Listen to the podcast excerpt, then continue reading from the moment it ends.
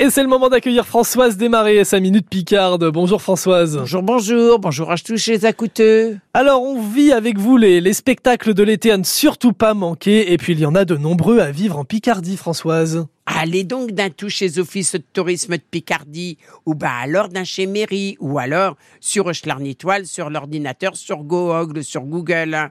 Et demandez donc chez Programme, euh, chez Sortie en Picardie.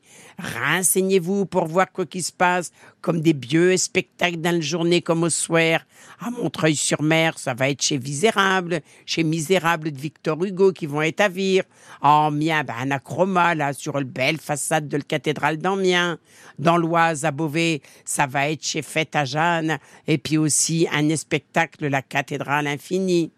Si vous allez, vous êtes du côté Eudlan, allez donc au spectacle Pulsation sur le parvis de la cathédrale, une création pour les yeux, une création visuelle dénommée électrochoc.